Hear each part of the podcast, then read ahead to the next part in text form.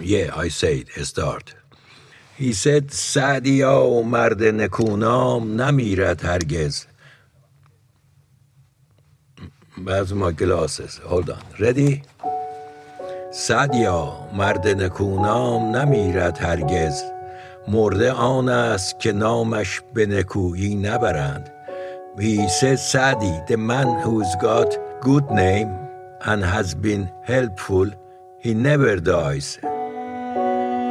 The person who is called dead is the person who they don't mention him in a good deed or uh, good behavior.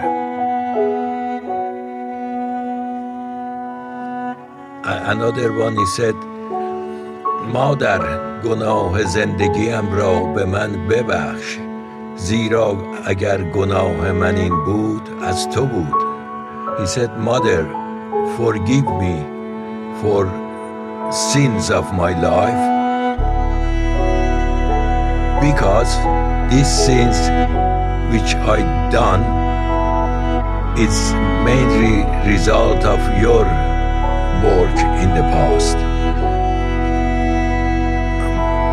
من هرگز نخواستم که تو را سرزنش کنم اما تو را به راستی از زادنم چه سود I never wanted to blame you for anything but really what was the benefit of producing me to the world and to the life